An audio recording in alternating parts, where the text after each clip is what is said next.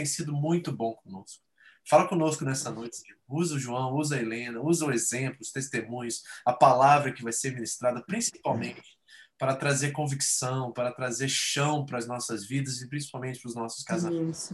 Ajuda-nos a brilhar, a salgar nesta área, Deus, a sermos realmente uma referência para uma geração pervertida, é, desviada do propósito e a intenção de Deus para o casamento. E nós queremos realmente ser esse ponto de referência, esse olhar para a sociedade, principalmente para dentro da nossa igreja, para que nós possamos apontar Cristo e ver Cristo em todas as áreas do nosso casamento. Obrigado, Senhor. Fala com a vida deles, em nome de Jesus. Amém. Amém. Amém. Fique à vontade.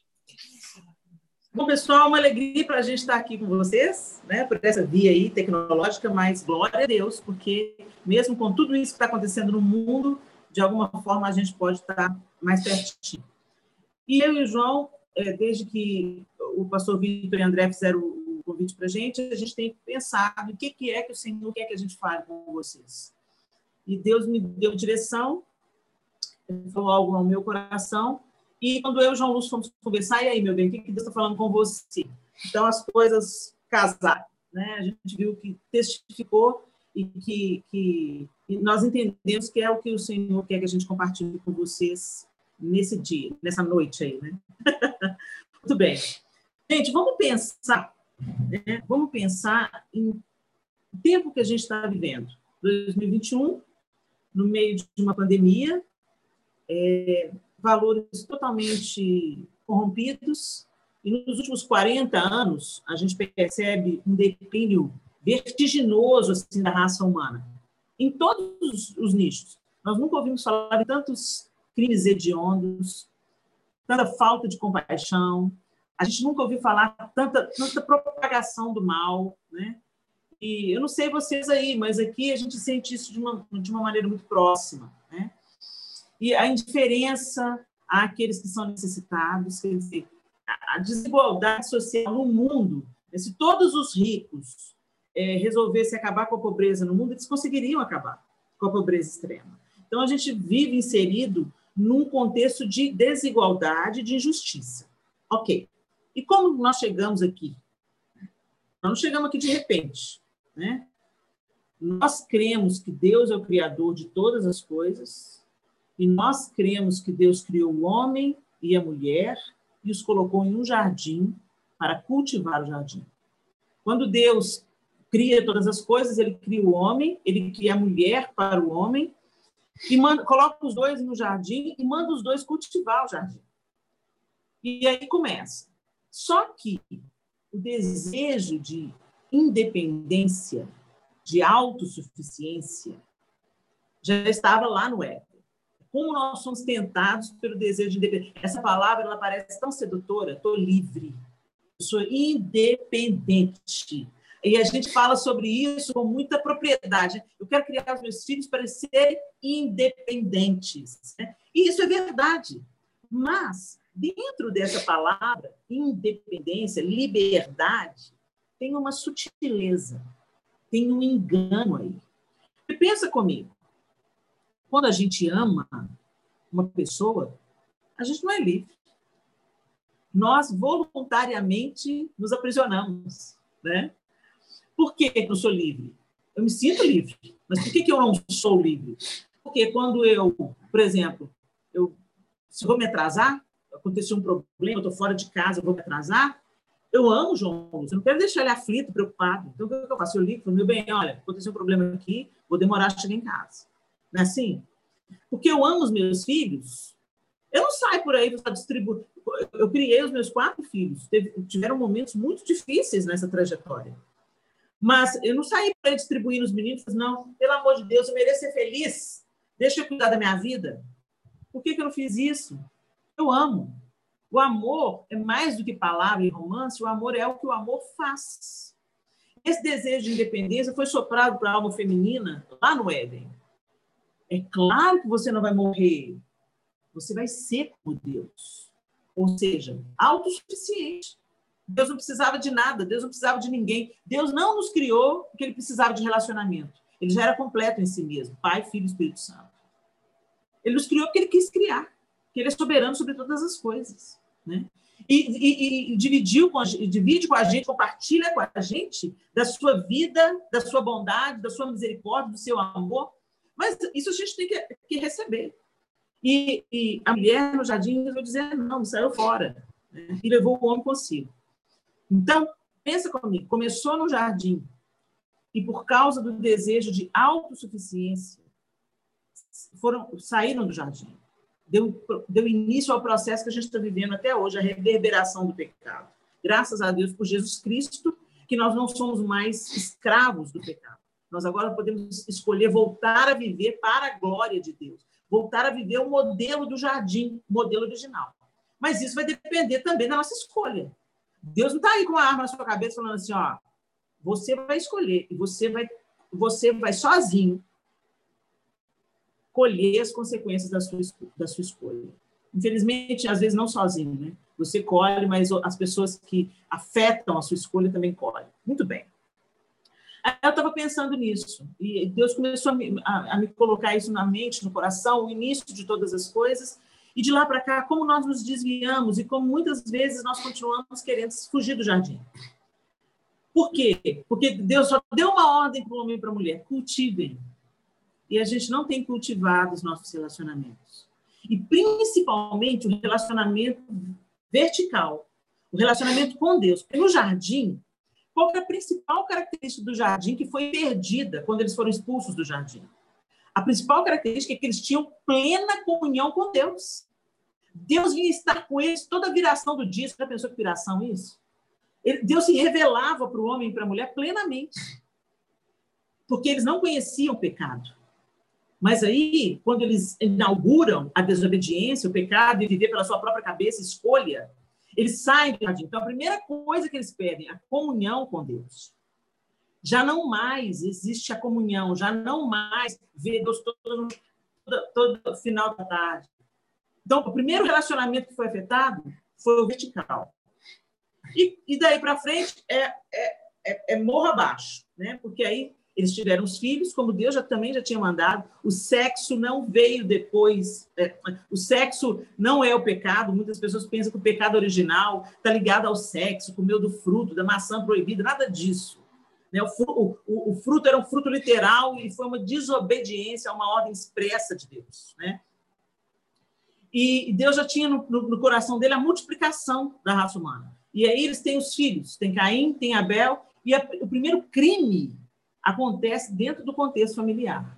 E a Bíblia descreve uma série de outras famílias que experimentam essa realidade. Davi viu um filho matar o outro, Davi viu um filho estuprar uma filha, ou seja, essa, essa, essa disfuncionalidade das famílias, ela sempre aconteceu desde que o pecado entrou no mundo. Mas aí Jesus veio, e Jesus veio para nos reconectar com Deus, ou seja, levar a gente de volta para o jardim, levar a gente a ter um relacionamento com Deus, através de Jesus Cristo. Mas a gente não, não voltou, a gente não volta. A porta está aberta, mas a gente faz da religião um alívio de estresse. E a gente não entra plenamente na presença de Deus e, e, e busca obedecê-lo para voltar a desfrutar das suas bênçãos, voltar a desfrutar da sua presença, voltar a desfrutar da sua direção. E aí isso altera o nosso relacionamento horizontal. Por quê? O que, que pega nos casais, gente? Egoísmo.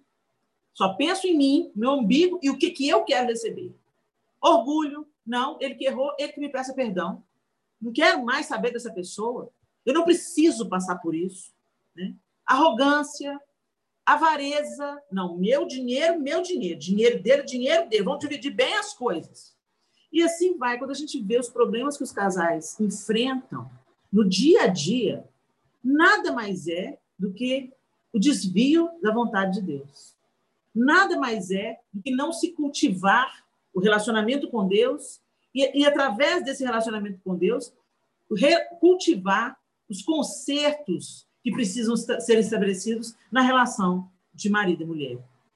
Então, nosso grande inimigo não é o outro trabalhar muito, não é a indiferença do outro. O nosso, o nosso principal inimigo é nós estarmos vivendo uma vida que deixa Deus à margem.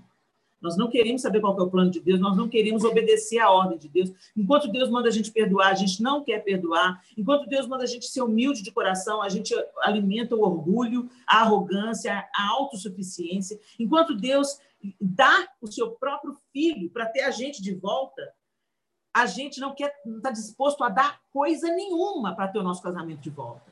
Então, gente, a primeira coisa que a gente precisa ser é nos converter de fato. Porque a gente está vivendo a religião, mas a gente não está vivendo um relacionamento com Deus. Jesus não veio fundar uma religião. Jesus veio religar um relacionamento que foi cortado no Éden. Jesus nos apresenta Deus como pai. Um pai que quer ter seus filhos de volta. E, e, e pai é o quê, gente? Vocês que estão nos assistindo, se vocês são pai e mãe, você sabe. Pai é aquele que ama, pai é aquele que renuncia, pai é aquele que, que dá conselho, pai é aquele que dá limite, Pai é aquele que dá correção. Pai é aquele que molda o seu caráter, que te ensina no caminho que você deve andar e que te corrige quando você faz errado. Deus quer ser nosso pai, mas a gente só quer a mão amorosa de Deus. A gente só quer a provisão de Deus, o livramento de Deus quando a gente a coisa fica feia, a dívida fica lá no tampo, aí a gente vai e corre para o nosso pai. Não. Deus quer que a gente tenha um relacionamento pleno com ele. E quando esse relacionamento com Deus, ele vai sendo nutrido, nutrido, cultivado dia a dia, não tem como. É impossível uma pessoa que está se relacionando com Deus, procurando viver a vontade de Deus e dependendo do Espírito Santo de Deus para ter o seu caráter moldado, é impossível que os, que os relacionamentos horizontais não sejam também transformados. Então, eu quero deixar essa palavra de introdução a vocês. Nós precisamos realmente de viver aquilo que a gente prega, de obedecer a palavra que a gente carrega e de vivermos além da religião, vivermos o relacionamento íntimo, pessoal com Deus e também através da comunhão, né? Porque nós não somos ninguém sozinhos, nós precisamos uns dos outros. Isso começa dentro de casa e se estende até a igreja. Então, é, você podia dizer então que o problema é muito mais teológico do que prático, né? Se a gente for olhar dessa forma, né? É, na, na verdade, é um problema relacional que começou lá no Éden. Jesus já veio já devolveu a, a chave de casa, né? Porque o homem foi expulso, tá fora. Mas Jesus, quando ele veio, é como se ele estivesse nos devolvendo a chave de casa. Pode voltar. Pode falar diretamente com Deus. Você não precisa de entrar, você não precisa de um sacerdote representar você no Santo dos Santos, né? E misericordiosamente ele estendeu isso para os gentios, que nós não estávamos incluídos, né? Jesus é que fez transbordar, né? E a promessa de, que Deus fez a Abraão, então, se cumpre plenamente. Em você serão benditas todas as famílias da terra. Essa promessa que Deus faz a Abraão. Quando Deus funda o povo de Israel através de Abraão, ele fala: em você serão bem-aventuradas, serão felizes todas as famílias da terra.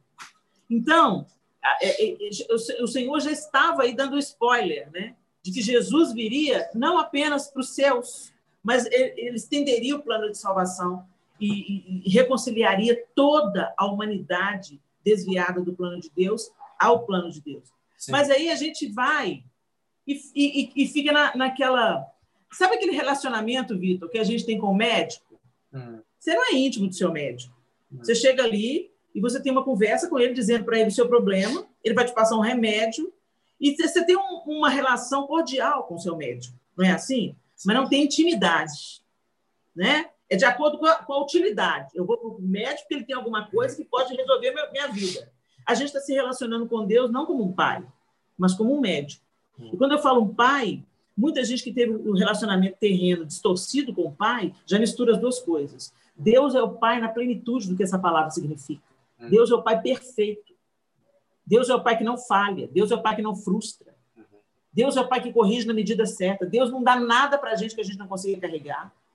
E tudo que a gente colhe de, de, de coisa ruim é porque a gente faz igual o filho pródigo.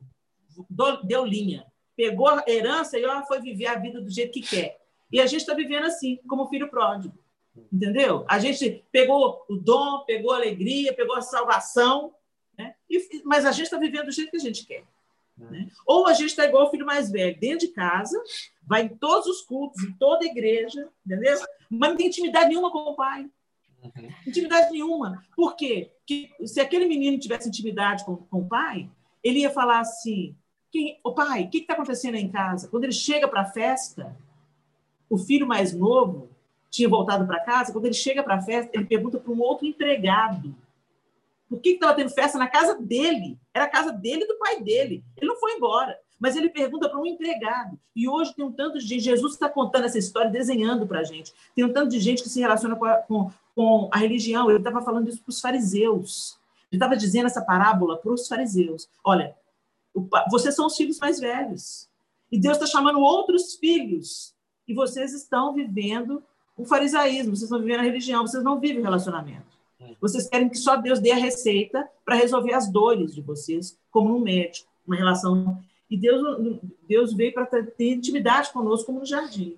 Eu acho que você usou essa analogia do médico, ela é tão sensacional, porque assim, o que eu queria dizer no problema ser teológico é o seguinte, que muitos de nós estamos buscando uma mudança de comportamento. Então a gente vai para casados para sempre, a gente vai para todos esses cursos que são bons em si mesmos, mas eles não trabalham raiz, eles trabalham superfície. Entendeu? Eles Sim. colocam as coisas em Sim. ordem, mas eles não tratam o coração, não tratam aquilo que realmente Sim. é a raiz de todas as coisas, sabe? Então, eu acho que exatamente. e exatamente essa analogia do médico ela faz muito sentido dentro desse paradigma aqui, que às vezes nós estamos tentando mudar comportamentos e não esquecendo que o problema é mais profundo que isso. Certo? Exatamente. E, e, e, é só nesse relacionamento com Deus que ele vai curando a gente, né, Vitor? Pessoal, é nessa intimidade com Deus, por exemplo, que eu fui confrontada. Durante muitos anos eu fiquei na igreja. Eu fiquei na igreja, trabalhava para Deus, eu cantava no coral, eu fazia evangelismo. Ou seja, o padrão estava certo, estava tudo bem.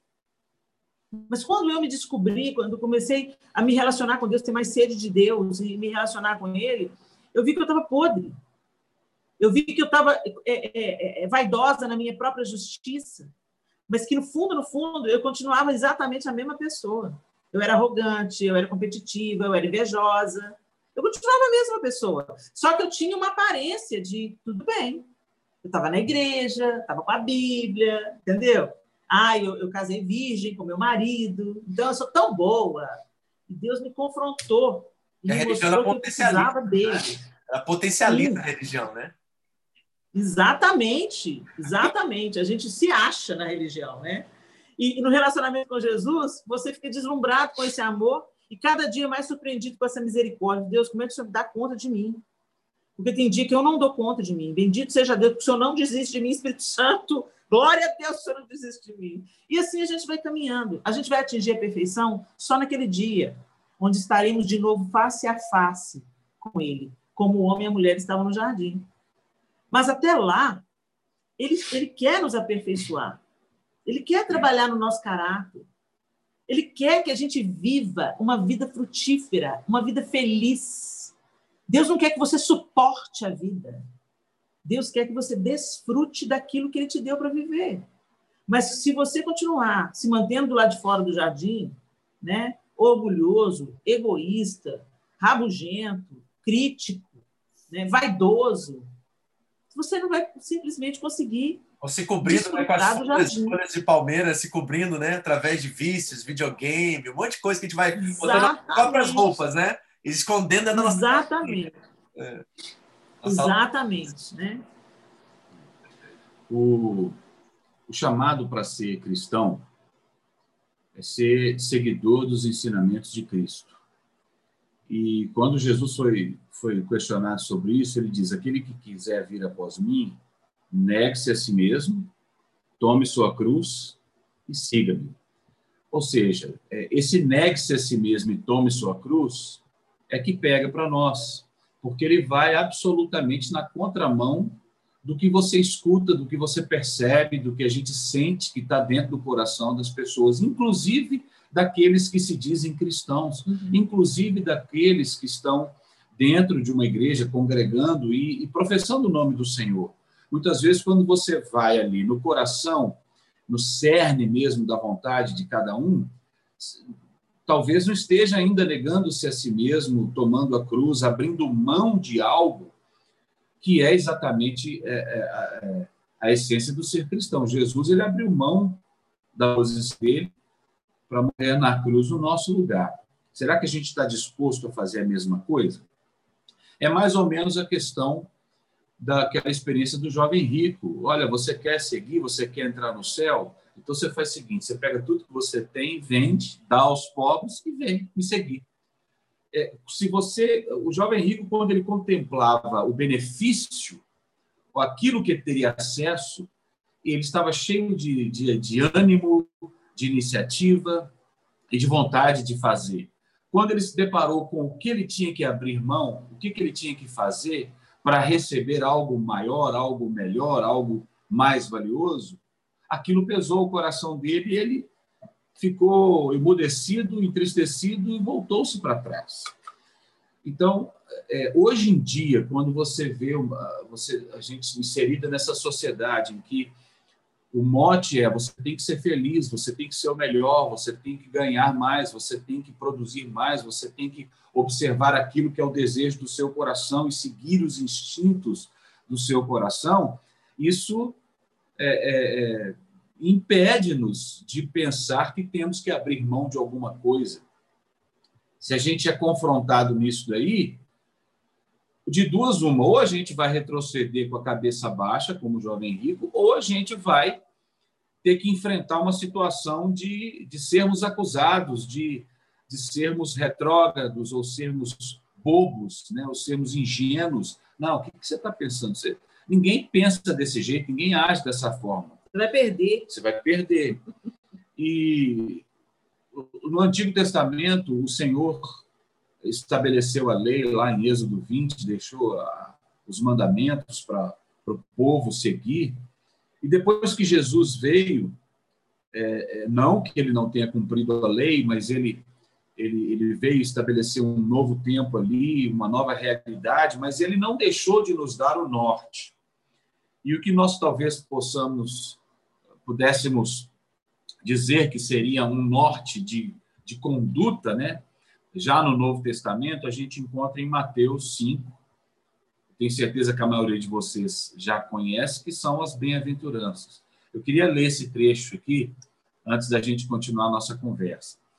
É, o Sermão do Monte, Mateus 5, a partir do primeiro versículo, né? Jesus, vendo Jesus as multidões, subiu ao monte, e como se assentasse, aproximaram-se os seus discípulos e ele passou a ensiná-los, dizendo: Bem-aventurados os humildes de espírito, porque deles é o reino dos céus. Bem-aventurados os que choram, porque serão consolados. Bem-aventurados os mansos, porque herdarão a terra. Bem-aventurados os que têm fome e sede de justiça, porque serão fartos. Bem-aventurados os misericordiosos, porque alcançarão misericórdia. Bem-aventurados os limpos de coração, porque verão a Deus.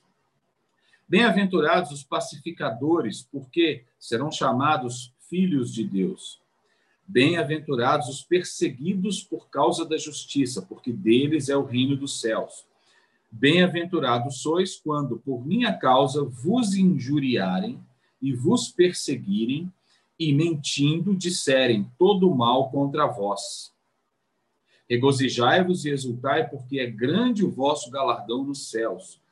Pois assim perseguiram aos profetas que vieram antes de vós. Se nós pegarmos aí as, as bem-aventuranças e focarmos é, no benefício, no que que nós vamos receber, olha, vamos ter, nosso será o reino dos céus. Seremos consolados Vamos herdar a terra. Vamos ser fartos. Vamos alcançar misericórdia. Vamos ver a Deus. Seremos chamados filhos de Deus. Teremos o reino de Deus. E o nosso galardão é, vai ser grande. Se a gente for focar nos benefícios e apresentar isso, acho que todo mundo vai falar assim: eu quero, eu quero. É isso que eu quero. Então, eu quero ser cristão. Vamos seguir Jesus. Que maravilha, que bênção, que coisa maravilhosa. Mas se nós agora mudarmos o foco para o que que, o que, que provoca o, o desfrute dessas bênçãos, você vai ter que ser humilde de espírito. Hoje em dia, você chegar para a pessoa e falar assim: você tem que ser humilde. Não, humilde quer dizer, eu tenho que abaixar minha cabeça, ser controlado, não querer impor as minhas vontades, esperar para falar, dar a vez ao outro. É, não é bem uma atitude muito assim tranquila, não, né? É, ah, talvez você falando assim, você até concorda, você até vai conseguir que as pessoas digam, é, isso é uma, uma postura correta. Então agora vamos, vamos fazer, vamos exercer. Aí a coisa começa a pegar. Aí, aí vem o espírito do jovem rico, né? Aqui depois fala assim: os que choram, bem-aventurados os que choram. Homem não chora, eu não choro, eu não vou dar o braço a torcer, eu não vou demonstrar fraqueza, não vou demonstrar sensibilidade. Não, fora de cogitação isso daí. Bem-aventurados os mansos. Manso? Manso é aquele cara que aceita ser é, é, deixado para trás, é, é aceita que alguém é, é, faça uma injustiça e ele vai reagir com tranquilidade, com calma, sem querer impor. É, manso é aquele que não vai comprar uma briga e também, se ele for colocado na briga, ele não vai fomentar, porque aqui em Minas a gente fala assim: nós damos um boi para não entrar numa briga, mas damos uma boiada para não sair. Ou seja, o manso aqui, ele não apenas não vai querer entrar na briga, mas se ele se vê na briga, ele não vai botar mais lenha na fogueira, ele vai apaziguar. Moderador, né? né? É, Bem-aventurados que têm fome e sede de justiça. Bom, isso daí, aí eu acho que já as pessoas podem pensar, não, fome e sede de justiça, pensar, eu quero que tenha justiça, eu quero que, a, que as coisas aconteçam de uma maneira justa e correta. Agora, aqui está dizendo fome e sede de justiça. Eu não sei se algum de vocês aí já teve a experiência de sentir fome. Não é assim da vontade de comer quando está chegando a hora do almoço, não.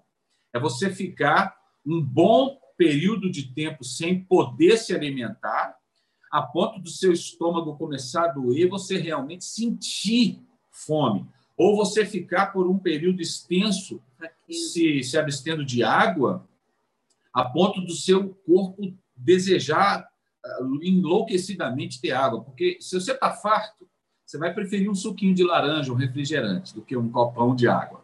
Mas se você acabou de de ter um tempo assim de, de esforço físico e, e, e, começou a desidratar, o seu corpo anseia por água. Então, ter fome e sede é uma situação não cotidiana, não comum, é extrema. Então, será que a gente tem mesmo fome e sede de justiça? Outro dia, a gente estava assistindo alguns vídeos no, na internet e a gente viu uma cena que vinha uma pessoa ouvindo uma música com o celular, caminhando na calçada, e uma criança vinha de encontro a essa pessoa. De repente, chegou um rapaz por trás da criança, pegou aquela criança e, e, assim, muito claramente não era alguém que conhecia, que tinha relação, não era uma pessoa próxima da criança. Pegou a criança, fechou a boca dela, fechou a boca dela como uma atitude de sequestro mesmo e levou ela para um, um, beco, um beco no, no, na calçada. E a pessoa que vinha no sentido contrário olhou, olhou aquilo assim e continuou seguindo em frente, mexendo no celular, ouvindo a sua música e vários outros com a mesma postura. Ou seja, uma pessoa que tem fome e sede de justiça não ia ver uma cena dessa, ia ficar inerte e falar assim: ah, não posso fazer nada, deixa eu continuar aqui na minha música, deixa eu continuar aqui no meu, no meu device aqui, fazendo, sei lá, o que estava fazendo no celular. Não, não, eu não vou me comprometer. Ver uma injustiça acontecendo na, no movimento não, isso aqui eu não vou me meter, eu não, eu não, eu não tenho nada com isso. Isso não é fome. Fome e sede de justiça é isso. Muitos vão dizer: o que, você está se metendo? Isso não é da sua conta, não. O problema dele. Não vai, você vai interferir numa situação dessa, você vai comer, você vai ser, é, é, se colocar em risco também. Né? Ver uma pessoa é, é, acidentada na rua, uma pessoa passando fome, uma pessoa. Sei lá, tantas circunstâncias que demonstram alguma injustiça acontecendo, não que seja culpa de A ou B, mas algo que talvez a gente pudesse interferir para melhorar, hoje em dia a nossa postura é passar de largo. Né? Deixa lá o, a pessoa ferida lá, não eu, não, eu não vou, eu não tenho nada com isso, não é da minha conta, né? Eu vou cuidar da minha vida, eu vou passar de largo. Isso é mais é mais a cara do padrão do comportamento hoje do que ter fome e sede de justiça, né? Bem-aventurados os misericordiosos. Ah, pode falar.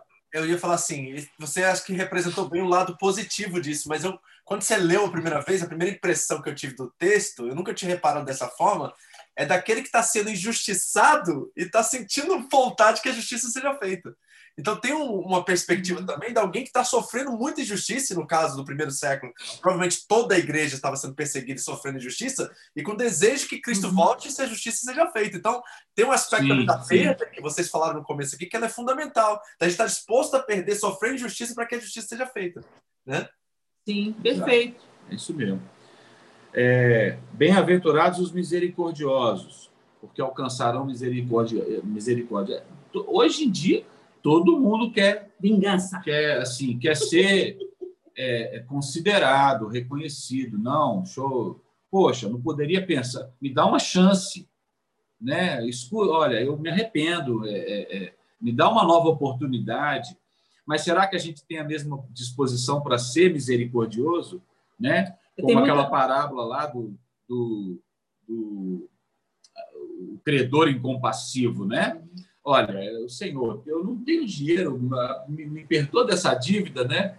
E aí ele é perdoado e o que devia muito menos para ele, ele cobra e humilha e pisa, não tem misericórdia, né? É, é interessante que a gente acabou de falar de sede de justiça e misericórdia.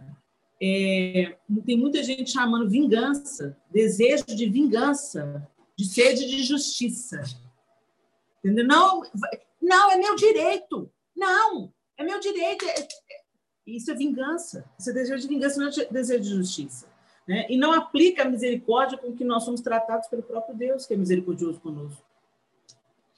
É, e, e na sequência aí vem limpos de coração, pacificadores, perseguidos por causa da justiça, injuriados pelo nome do Senhor e perseguidos. Enfim, são, são todas circunstâncias que, se a gente for apresentar hoje para qualquer cidadão e inclusive para cristãos, para pessoas que se dizem cristãs, que estão dentro da igreja, é, na real, na real, na real, se a gente for olhar para dentro da gente, nós vamos ter dificuldade de fazer isso, vamos ter dificuldade de bancar um tipo de comportamento assim, porque seremos é, chamados de, de ingênuos, de fora de época, é, é, seremos burros, ridicularizados de burros, exatamente, porque é um comportamento que a sociedade não indica, não incentiva, não estimula. É exatamente o oposto disso daqui, né? E, e, e, e às vezes a gente e a gente espera receber esses benefícios, essas consequências aqui, mas não está disposto a pagar o preço. João, uma coisa interessante também é que por exemplo, quando a gente olha para isso, é, é fácil da gente praticar isso ou buscar aparentar isso fora de casa. Principalmente vocês que estão no Japão, que tem uma cultura mais rígida em alguns valores, que preserva ainda alguns valores fundamentais de caráter, de senso de coletividade, né? Então, é, é, é, é possível que você se, se erga assim como um pacificador, entendeu? E tal misericordioso, quando na sua vida coletiva você é gentil, você abre a porta para uma pessoa, você avisa a outra que ela está perdendo alguma coisa, né, tal. Mas o grande desafio é a gente ser, ser isso aqui sem as máscaras sociais. Porque a gente ser uma bênção na igreja é fácil. Ser uma bênção no trabalho, na escola, é fácil. Em casa, nós somos quem nós somos de verdade. Porque as nossas máscaras sociais caem. E aí que quem nós somos aparece de fato. É. Muitas vezes, dentro do contexto do casamento, do relacionamento conjugal, da família, é, é, são os, é o primeiro lugar, o primeiro momento, o primeiro ambiente em que você vai ter oportunidade de exercer misericórdia, de abrir mão da sua vontade, de ceder a vez ao outro, de pedir perdão, de reconhecer os seus próprios erros, de andar uma segunda milha, de dar também a capa. É ali. E, e, e eu acho que a, a, dificuldade de exercer essas virtudes aqui, ela, ela é um dos grandes problemas que as famílias, que os casamentos vêm enfrentando hoje em dia, porque você vai ter que abrir mão do seu orgulho, você vai ter que abrir mão da sua justiça própria.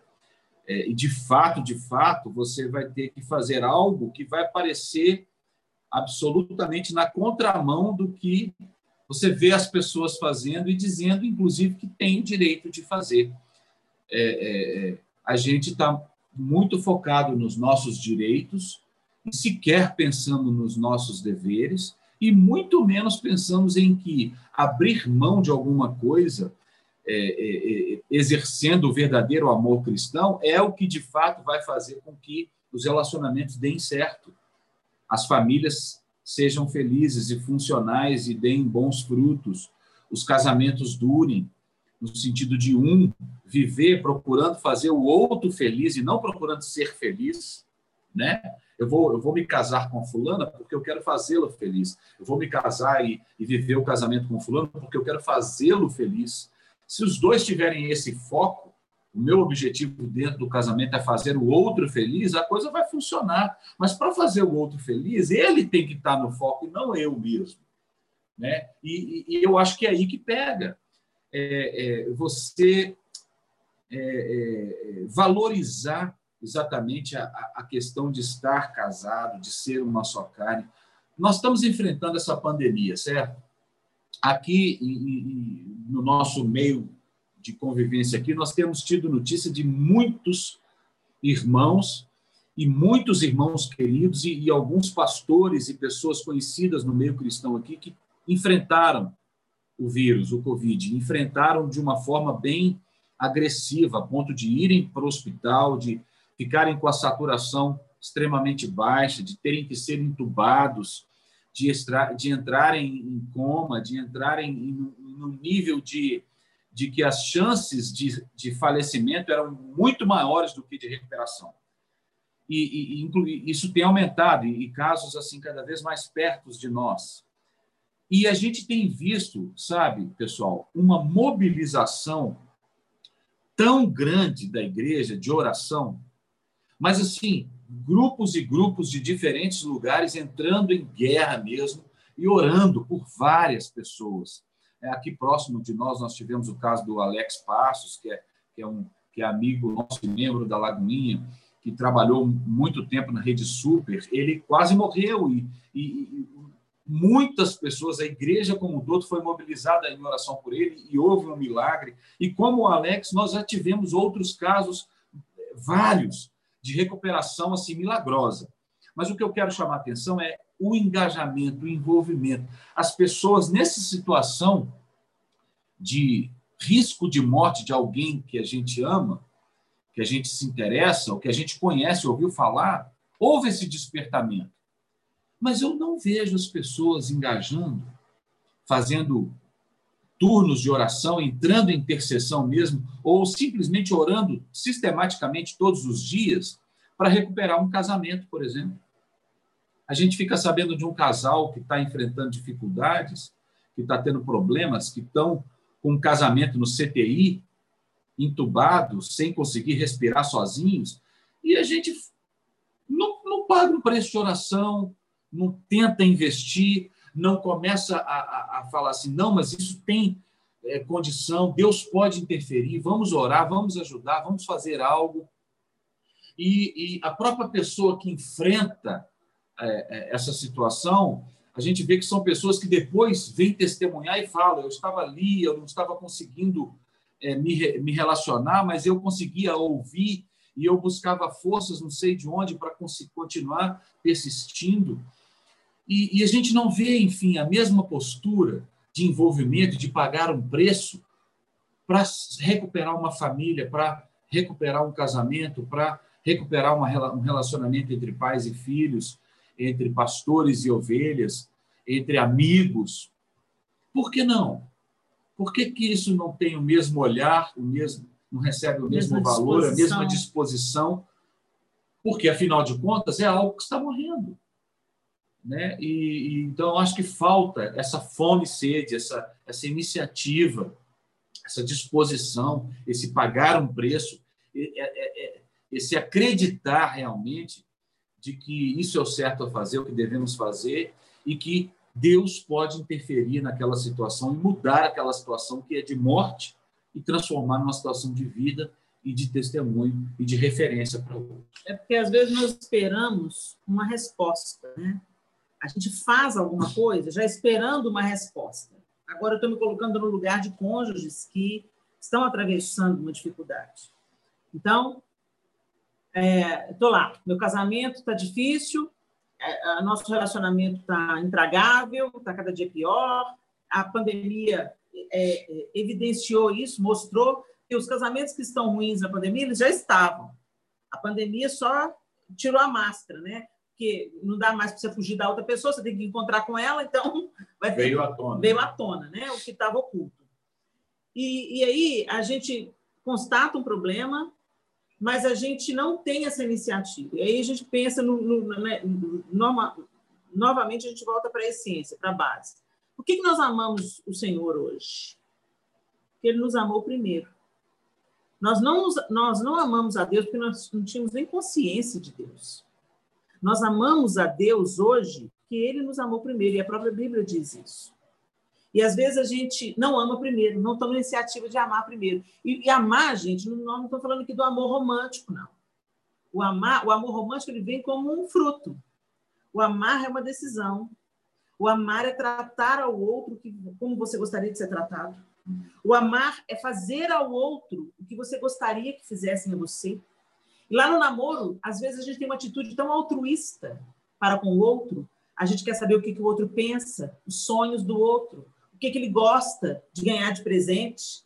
A gente vai no restaurante, o que, que você quer comer? E depois que casa, o altruísmo vira egoísmo. Eu não penso mais na outra pessoa, como ela se sente, o que é bom para ela, o que é confortável para ela, o que faz ela se sentir mais leve, mais alegre. Não. Eu começo a pensar em mim. O que, que o outro está fazendo por mim? Será que ele está me cuidando? Será que ele está me honrando? Será que ele está me respeitando? E a gente volta os nossos olhos totalmente para nós. Quando a gente faz isso, fica muito mais difícil de entrar um processo de cura no relacionamento. Então, quando a gente começa a semear, a probabilidade da gente colher desse, dessa semeadura é muito grande. Se você começa a semear generosidade, se você começa a generar, é, é, é, é semear o andar a segunda milha, dar a túnica e também a capa, fazer o que você precisa fazer e um pouquinho além, fazer aquilo que você não precisa fazer. Será que o Senhor, e regar isso tudo com oração, será que o Senhor não é fiel para virar o coração do seu cônjuge? Converter o coração do seu cônjuge a Deus e a você? Né? Eu acho que a gente, a gente pensa muito naquilo que a gente dá e, e que, esperando alguma coisa em troca. Não. Semeia. Quem vai dar o crescimento é Deus. Né? Joga o seu pão sobre as águas e no tempo adequado você vai encontrá-lo. Então, a Bíblia fala assim: tudo que você fizer, faça como para o Senhor. Então, faça para a glória de Deus, faça para o nome de Deus ser honrado, faça para o nome de Deus ser glorificado. Coloque diante dele, sua, sua, rasga o seu coração. Quando a gente fala de intimidade com Deus, quando eu abri falando de intimidade, estou falando disso. Falar, Deus, eu não estou aguentando mais fulano, não, Senhor. Preciso que você me ajude aí, Senhor. Não estou falando, das, sabe, das, das nossas orações religiosas, não. Ó oh, amantíssimo Deus, eterno Pai. Entendeu? Isso parece, isso parece reverência, mas muitas vezes é hipocrisia. Entendeu? A gente tem que rasgar o coração e falar: Deus, eu estou me sentindo péssima, porque eu estou me sentindo desvalorizada. Eu estou me sentindo péssimo, Deus, porque eu estou me sentindo desrespeitado dentro dessa casa. E eu preciso que o Senhor me cure, me ajude, me dê uma direção. O que eu devo fazer? O que a sua palavra diz? Quer dizer, buscar na fonte aquilo que você precisa para ser um ser humano melhor. E não para mudar o outro. Quem muda o outro é o Espírito Santo. Começa a buscar mudança em você. Né? E ore pelo outro. Coloque a vida do outro diante do Senhor. É isso que. Tem muita transferência de responsabilidade também, né, Helena? Eu acho que a gente tem Sim. que saber qual é o nosso papel nisso tudo. A gente não pode ser responsável pelas atitudes e ações dos outros.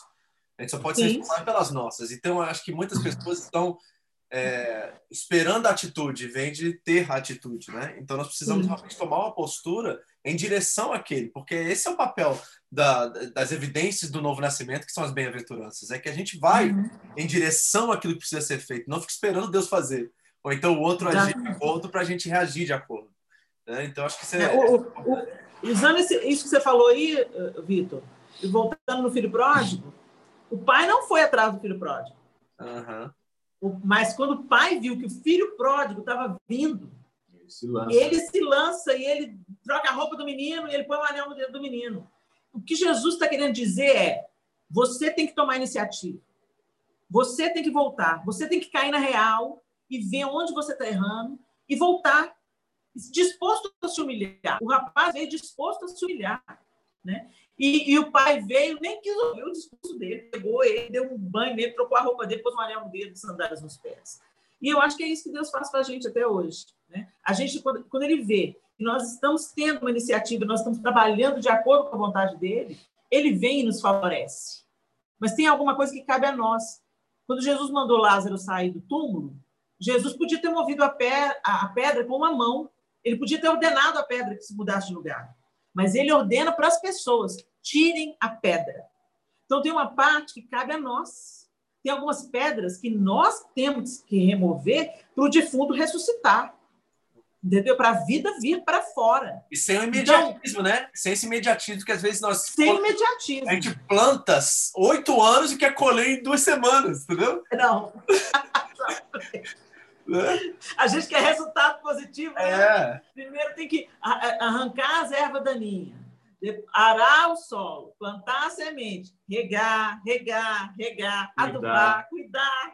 E aí, no tempo adequado, o Senhor vai dar o florescimento aí, o fruto. É, que eu vejo muitos casais assim, né? Que eles falam assim, nossa, né, oito anos, tá? Investimento no- na discórdia, na contenda, na, na, no- na, na competição, que nem você falou, né? Nessa, essa, sabe, essa coisa mesmo que acontece. Aí a pessoa tem a revelação de Deus. Ela agora, ela sabe o que ela precisa fazer, ela sabe como ela precisa se humilhar, ela precisa do papel dela.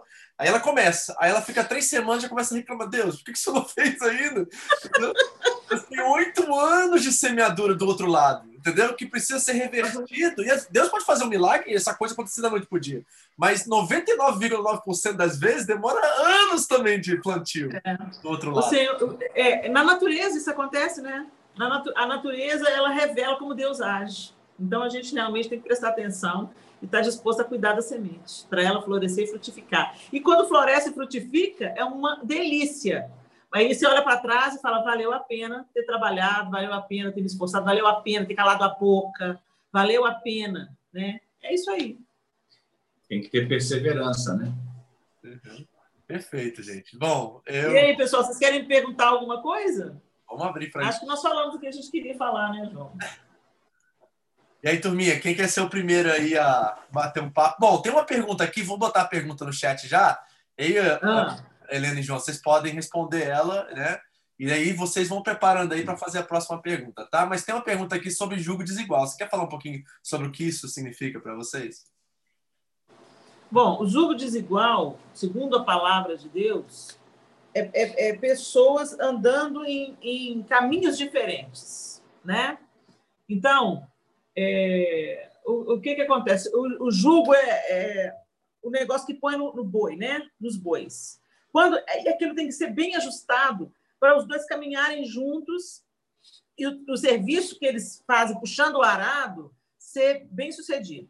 Então, quando Tem que estar tem que equilibrado. estar equilibrado. Quando está desigual, um vai ficar sobrecarregado e o outro não. E, e- e o propósito de preparar a terra não vai ser bem sucedido, né? O arado não vai ser puxado. Isso na, naquela agricultura rudimentar, né?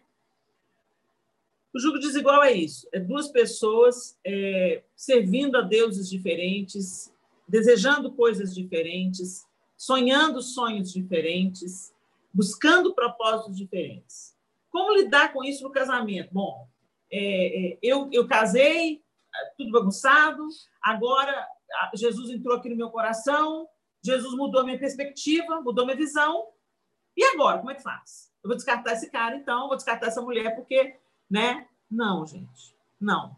O que que, o, o, o que, que Pedro fala lá na, na, na carta de Pedro? Para as mulheres, ele se dirige especificamente para as mulheres. Ele fala assim: olha, aquelas que têm um marido que não são crentes, que eles sejam ganhos pelo seu sábio procedimento. Então, se essa pessoa está na sua vida, e Deus sabia, na sua soberania, que ia te alcançar e ia mudar o seu coração, Será que você não está na vida dessa pessoa com um propósito de salvação para ela? Né? Se vocês fossem solteiros, eu diria: não se casem. Se vocês fossem solteiros, não, julgo desigual não, vai dar ruim, vai ser muito mais trabalhoso. Né?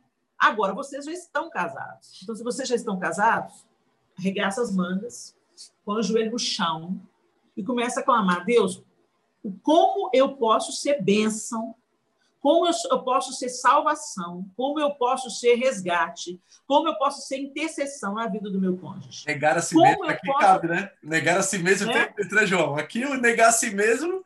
Negar a si mesmo, elevado à décima potência. Né? Porque quando você está servindo e caminhando com uma pessoa que pelo menos crê na mesma coisa que você, é menos danoso, o que não significa que também não vai ser desafiador, porque entra também as questões das personalidades, tem uns que são mais devagar, tem uns que são muito ativos, né? São uma série de nuances que tem que ir se ajustando.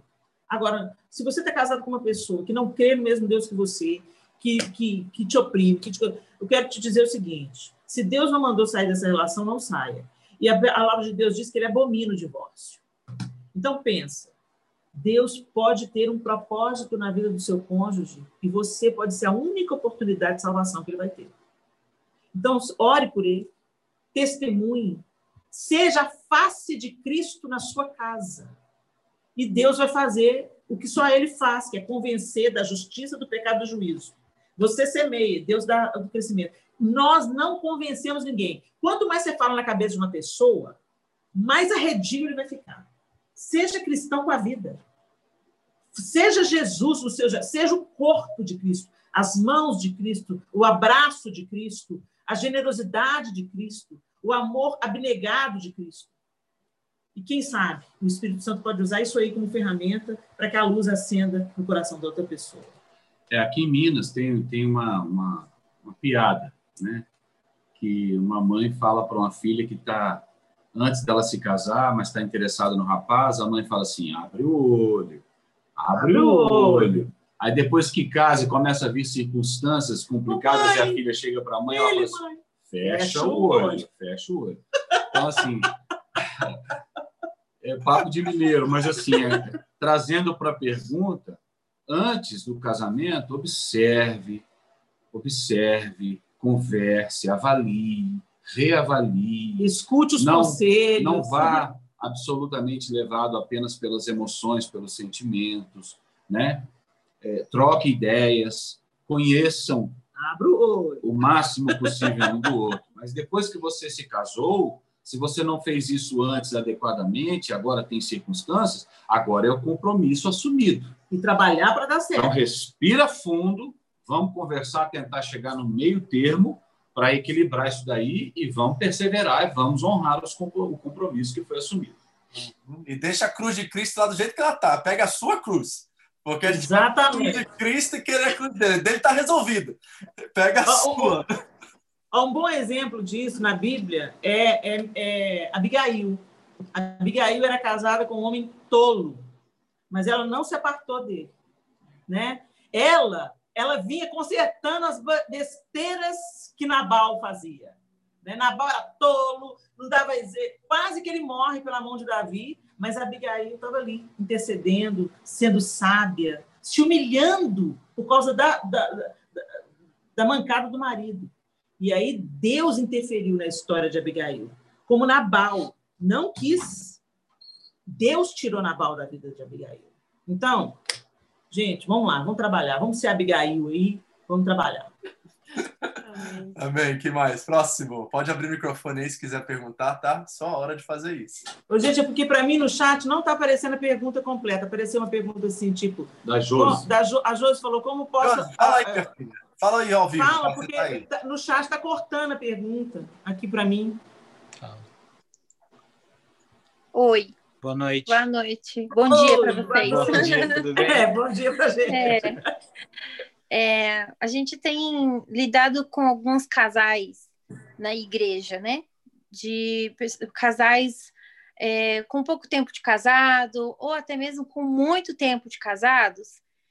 E quando um ou outro, ou ambos, têm é, problemas emocionais.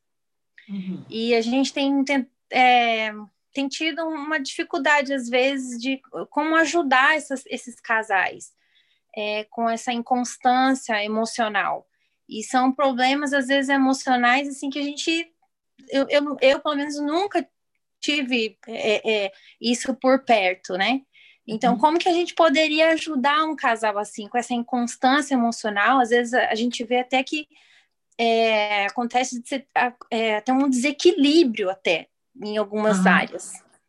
Bom, eu acho que muitas das coisas que a gente vivencia dentro do casamento, que vem à tona, né, no, no relacionamento a dois, é coisas que a gente traz lá da nossa casa, da nossa família, da nossa estrutura familiar, dos traumas que não foram resolvidos. Porque, gente, pai e mãe, por melhores que eles sejam, né, são seres que mais nos amam na vida, depois de Deus, né? E, e aí, mas mesmo querendo acertar, eles erram. E a gente, às vezes, interpreta coisas erradas, e nesse, nesse turbilhão todo também tem a queda do homem. O diabo vai semeando através das faltas dos pais, das ausências, vai semeando a sua semente de morte, e isso resulta em problemas emocionais. Ó, gente, vocês precisam de arrumar, nesse caso, ajuda psicológica. Porque o psicólogo, o que ele faz? Ele vai, ele vai conduzir a pessoa a encontrar a raiz do problema. Vocês estão lidando com os frutos, com os galhos do problema, né? Mas o terapeuta, ele, ele não é um mágico. Ele tem técnicas específicas que vai fazer você identificar, ele vai levar você a identificar você mesmo. Ele só vai ser um facilitador para ajudar esse, esse casal, ou um, ou outro, ou os dois, né? É a, a, a achar onde está a raiz do problema, a fonte do problema, né? E apontar caminhos, então, porque através do autoconhecimento, aí você começa a entender as suas reações. Porque às vezes a gente faz coisas que a gente não quer fazer. A gente reage de um jeito, depois fica arrasado. Por que eu reagi assim? Né? Então, quando a gente cresce nesse processo de autoconhecimento, de, de perdoar coisas que ficaram lá atrás, entendeu? De virar a página, de elaborar, né? O, o, psicólogo ele usa isso muito, de ressignificar aquilo que foi feito lá atrás que você não pode mais mudar. Você precisa ressignificar para seguir em frente, né? Para viver o luto, para entendeu? Perdoar, porque ah, porque eu perdi meu pai, perdi minha mãe, sabe? Algumas pessoas, então, o, o profissional que precisa de entrar em jogo aí. Eu não sei se vocês têm aí um profissional cristão de preferência, né? Mas é, hoje tem terapeutas que é, atendem online, né? E, e, são facilitadores. Eu tenho uma amiga minha que ela, ela é psicóloga aqui no Brasil, ela atende gente nos Estados Unidos, ela está atendendo gente na, naquele lugar do Oriente Médio lá, da Carro, é, Catar. Lá no Catar, entendeu? então, é. Hoje em dia tem essa facilidade, né? Nós estamos aqui em BH de manhã, vocês estão no Japão à noite e estamos aqui batendo um papo. Então, eu acho que é importante, nesse, nesse caso, onde os problemas emocionais estão atrapalhando os dois de resolverem as suas questões, eu acho importante um terapeuta entrar aí para ajudar, talvez cada um individualmente primeiro. Talvez não seja apropriada a, a, a de casal. Primeiro seria adequar cada um. É isso, é isso que eu ia abordar aqui que pelo, pela sua fala nos parece que são questões é, trazidas antes, né, individuais algumas vezes. Se, se é um casal mais jovem, é, eu acho até que, que, isso facilita a questão de um estar tá participando da cura do outro, do da outro. restauração do outro, porque estão, estão, estão ali no início do casamento. Quando, são, quando trata de um casal já mais mais antigo, tem mais tempo de casamento, eu imagino que, que cada um deles precisa de uma questão individual mesmo. Então, às vezes a gente quer sentar com um casal e resolver junto né, questões que são de individual, que está que, que, que tá refletindo no relacionamento, está tendo consequência ali. Algumas coisas estão acontecendo ali no casamento, fruto daquele problema, mas a raiz está lá, uma questão individual. É individual. Então, é, às vezes, se vocês estão aconselhando um casal com essa característica, seria legal o, o, o homem sair com, com o rapaz, bater um papo, não falar de para não falar de casamento, coisa da vida dele, da infância dele, da família dele, dos problemas dele. E a mesma coisa as meninas. e, e tentar ajudar primeiro nesse processo aí, para depois disso, encaminhado pelo menos, né, a, a, agir nas questões relacionadas ao casamento, ao relacionamento, né, que foi consequência daquele, daquele problema individual. Ô, Fê, é, a terapeuta tem que fazer terapia, minha linda. É uma exigência, né? Os terapeutas, eles precisam fazer terapia. Por quê? Porque eles absorvem, igual uma esponja, o problema de todo mundo. Ele atende um, um, um por hora, você imagina. Oito pessoas com problemas diversos, pessoas com é, síndromes, pessoas com transtornos emocionais sérios, pessoas que, que desejam auto-extermínio, cada um um nível diferente. Então, o terapeuta também precisa de cuidado. É, do mesmo jeito que o pastor também tem que ser pastoreado, é, viu? O pastor também tem que ser pastoreado. O líder também, eu não sei qual é a função de vocês aí no corpo, mas aqueles que estão exercendo liderança também precisam prestar conta a alguém, também precisam ter alguém a quem procurar, a quem conversar, a quem abrir o coração. Agora, interessante né? é, é desmistificar o terapeuta, né? porque se eu tenho um problema no coração, eu procuro um cardiologista. Se eu tenho um problema, eu quebrei o pé, torci o pé, então eu vou no ortopedista. Se eu tenho um problema nas minhas emoções, gente, eu vou procurar quem? Entendeu? Olha, Deus já sabia a encrenca que a gente ia entrar como seres humanos. Graças a Deus, ele deu capacidade e inteligência ao homem para estudar, para entender o outro e para ajudar o outro a sair desse buraco que ele está. Né? Eu faço terapia. Eu faço terapia. Então, é, é muito importante. É igual dentista. Você não vai no dentista de tempos em tempos para ver se está tudo bem nos seus dentes? Pois é, gente, terapia é a mesma coisa. Né? A gente precisa se cuidar, principalmente gente que absorve muito o problema dos outros, escuta muito o problema dos outros, senão aquilo vai te matando. Né? Então, você também precisa de, de ressignificar isso, de seguir em frente. Perfeito. Tá Acho que você foi chave em dizer isso, né? Que não é pecado você buscar um psicólogo. Tem muita gente que vê Não, forma, pelo né? amor de Deus. Essa forma de pensar, né? E perfeito ter colocado assim, porque muita gente vê isso assim, poxa, será que eu estou dando brecha indo buscar um, alguém secular? Aí começa a usar terminologia que não cabe dentro de uma questão uhum. científica, né? Que sim, é hormonal sim. e tudo mais. E, Exatamente. Aqui no Japão nós temos a dificuldade por, por causa da língua, né? De achar um psicólogo uhum. que realmente possa atender, com, como talvez no Brasil seja, você tem um seguro de saúde, se cobre, ou se é particular, ou tem alguma coisa que é difícil achar. Né? E quando acham, Olha, os japoneses, então... Olha, eu, eu, se você quiser, André, eu posso ver com essa minha amiga porque ela trabalha com outros psicólogos em conjunto. Ótimo. Posso passar o contato dela para você. E aí ela, eles podem colocar vocês em, em contato. Ela faz, é desde a pandemia, ela atende todo mundo online. Ótimo. E os colegas dela também estão atendendo todo mundo online. Ela trabalha o dia inteiro, tem muita gente fazendo terapia, graças a Deus, para ver se ajuda o povo né, a resolver suas questões. Então, eu vou deixar alguns contatos com você, tá? Eu vou pegar e vou passar para você, e aí ela pode ajudar o pessoal da igreja aí. Tá perfeito, Obrigado. perfeito. E aí, turma, próximo, quem quer fazer uma pergunta? A Fernanda também tem um contato, tá, gente? É de Nagoya, é a Fernanda que está fazendo os comentários aqui, então ela tem um contato também que ela está fazendo com essa pessoa. Se você quiser procurar ela também, essa ela também faz, viu? Isso é muito importante mesmo. Alguém mais? Tem outra pergunta? Ah, também quero beijo, gente. Também quero beijo. Tudo bem? Oi. Oi. Alguém mais? Mais uma pergunta aí? pergunta? Pode abrir o microfone, tá? Ou mandar pelo chat se você não quer abrir seu microfone e falar, tá? yes. Uma pergunta. Uh, quando o casal está passando por dificuldade e não quer abrir para buscar ajuda, é... é... Aí fica.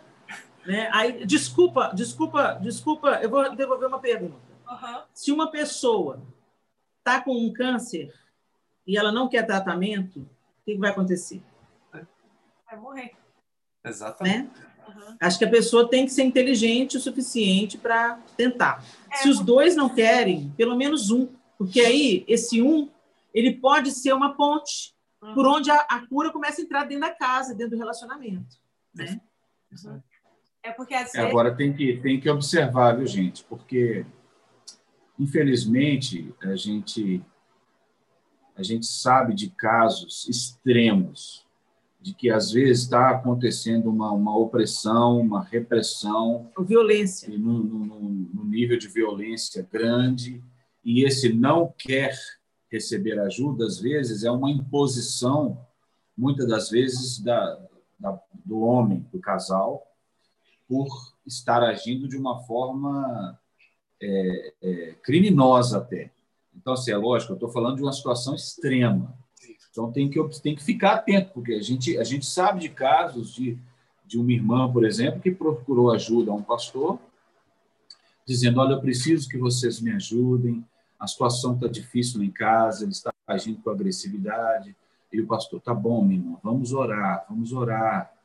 E ela voltou depois de uns, uma semana com o olho roxo: Pastor, está piorando, agora ele me bateu. Ô, irmã, tá bom, vamos intensificar as nossas orações. E passou mais uns 15 dias e aquela, e aquela irmãzinha faleceu, foi morta, foi assassinada pelo marido. Então, é, é claro que nós temos que orar, claro que nós temos que interceder, mas tem, tem que observar, porque às vezes é um tem pedido. caso de polícia. Às vezes é um pedido de socorro desesperado de alguém que, que não sabe como agir numa situação de agressão e opressão violenta. Né? É, então, assim,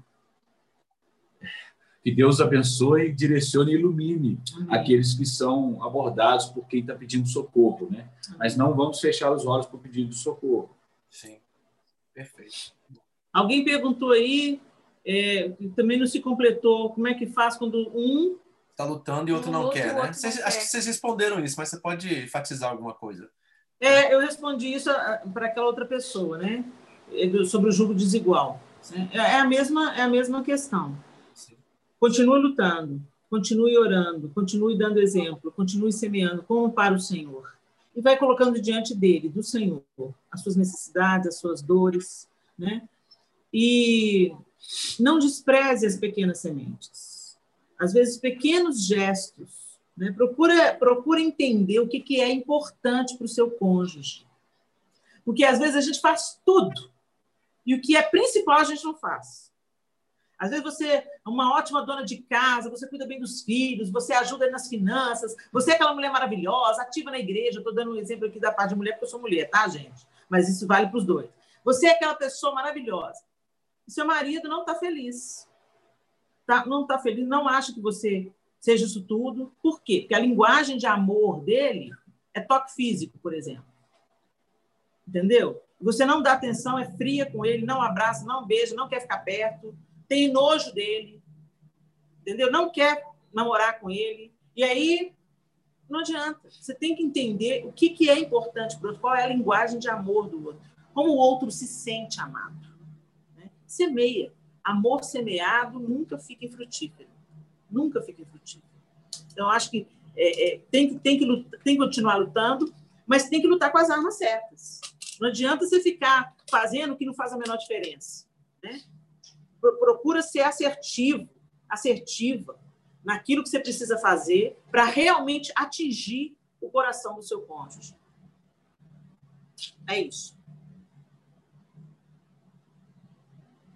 Ficou sem som, Ficou sem som, Vitor. Não estou te ouvindo.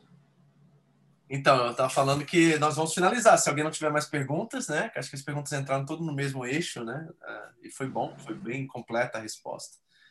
Alguém mais tem alguma coisa assim específica que você gostaria de perguntar? Alguma coisa que está acontecendo? Alguém que você conhece? Ou alguma coisa mais para a gente fechar? Amigo. Seu amigo, a gente tem que falar assim, né?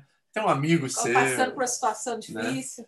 Né? Deus tem me surpreendido tanto Amém, Amanda. Eu não vi como Deus está te surpreendendo, mas glória a Deus. Ele surpreende mesmo. Ela disse: Deus tem surpreendido tanto a partir do momento que eu não quis mais mudar o outro e comecei a mudar a mim mesmo. Entendi que cada um oferece aquilo que tem para oferecer. E muitas vezes o que é pouco para mim talvez seja o melhor que ele possa oferecer a mim. É oração, porque o Espírito Santo é que convence. É isso mesmo. Amém. É isso daí. Glória a Deus, é isso aí. A abnegação é uma coisa maravilhosa. Difícil você tomar atitude, mas quando você é abnegado, resiliente, Gente, faz pelo outro. Muita coisa você não pode escolher, é te, são, te são impostas, né? Aí a, e a vida te dá limão e você sabe o que você vai fazer com ele. Vai fazer uma mousse, uma limonada, mas pelo amor de Deus, não chupa ele com casca e tudo, não. Você escolhe o que, que você faz. Ai, ai, ótimo. Bom, acho que é isso, João. Você quer orar por nós, então, para a gente terminar nossa conversa aqui? Abençoar esse povo querido que está aqui com a gente, o pessoal que vai assistir depois. Vai ter uma turma assistindo depois, está trabalhando, né? Está com as crianças, não pode comparecer. Mas queria que você fizesse uma oração pelas famílias aqui do Japão, da igreja, né? Aqui das famílias brasileiras, principalmente. A taxa de divórcio é muito alta aqui, né? entre as famílias de descendentes, né? Então, eu queria que você orasse por isso também e que abençoasse a gente então, também. Ó oh Deus, nós te agradecemos, Pai, por esse tempo precioso de conversa, de comunhão, de compartilhar experiências, de abrir o coração e de permitir que o Senhor venha tratar o nosso coração, Pai.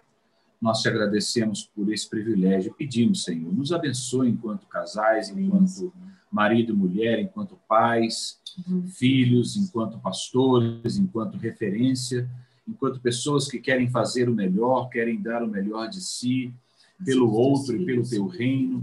Que o Senhor nos fortaleça, nos capacite, que o Senhor nos dê consciência de que precisamos é, despojar de qualquer justiça própria, desejo uh, egoísta e que possamos ter a consciência de que, como o próprio Jesus ensinou, dar é sempre muito melhor do que receber e quando a gente semeia, a gente semeando da forma certa, cuidando, a gente vai colher muito fruto.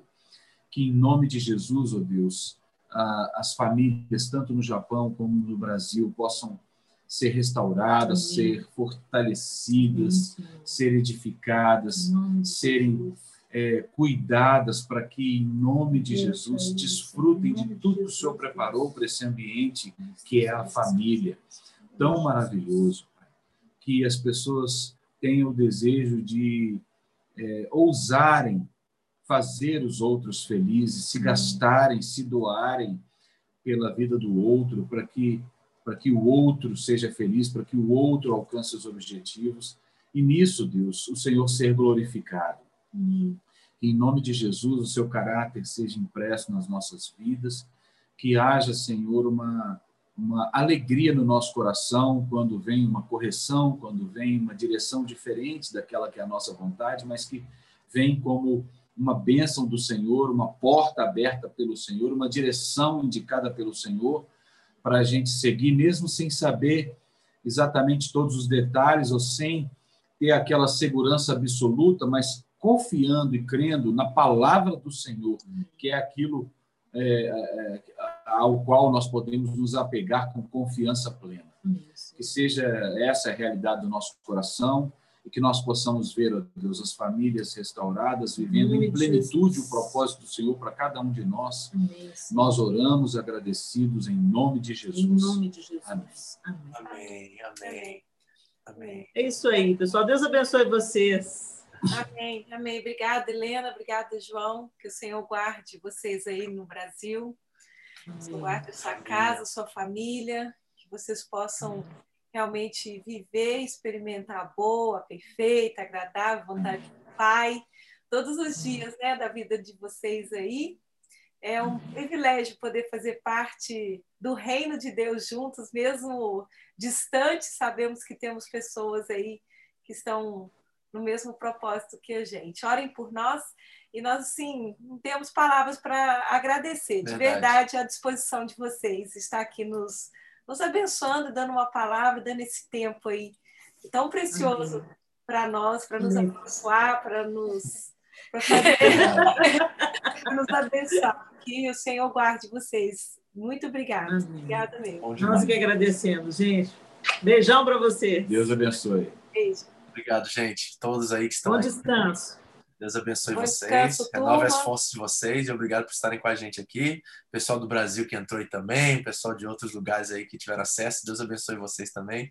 Foi um prazer poder oferecer isso para vocês e abençoar vocês através da vida desse casal tão precioso para nós. Amém? E se Deus quiser, quem sabe ano que vem, ou esse ano, a gente se vê por aqui ou por aí. Esse né? ano, Amém. Amém. Esse, esse ano só Deus. Eu vou talvez, viu, Helena? Eu vou te dar um, um cheiro. É mesmo? É, é, talvez eu vá ver minha mãe aí esse ano. Ai, que bom. Vem mesmo, André. Ah, eu vou. Aí eu te aviso. Tá bom. Tomar um cafezinho com pão de queijo. Uai. cafezinho com o queijo de Minas. Yes. Aí eu, levo, levo, eu levo um para você daqui. Ó, oh, opa! Depois você manda a lista. Não faz comigo não, minha filha. Para ir a gente vai com a mala vazia. O negócio é voltar com ela vazia, né? É, né? É isso aí. É meu desafio também. Pois é. Deus abençoe, tá, lindona? Beijo. Né? Deus abençoe. Beijo. Tchau, tchau. Tchau, gente. Obrigado. Bom ver vocês. Continuar orando pelo Japão e que nossos caicãs se abram logo, né? Para a gente poder estar tá reunindo, né? Que Deus abençoe. Estado de emergência. de olho na notícia. Vamos ver o que a gente consegue fazer. Amanhã, amanhã a gente vai ligar para ver se a gente consegue pelo menos reunir com a metade do número de pessoas. Não sei, vamos ver. Aí a gente manda deixa vocês saberem. É, Fernanda, é, Onegai, se você tiver ainda, Fernando Samuel, ah, já saíram? Já saíram.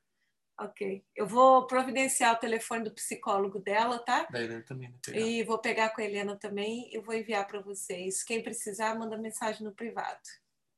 Deus abençoe.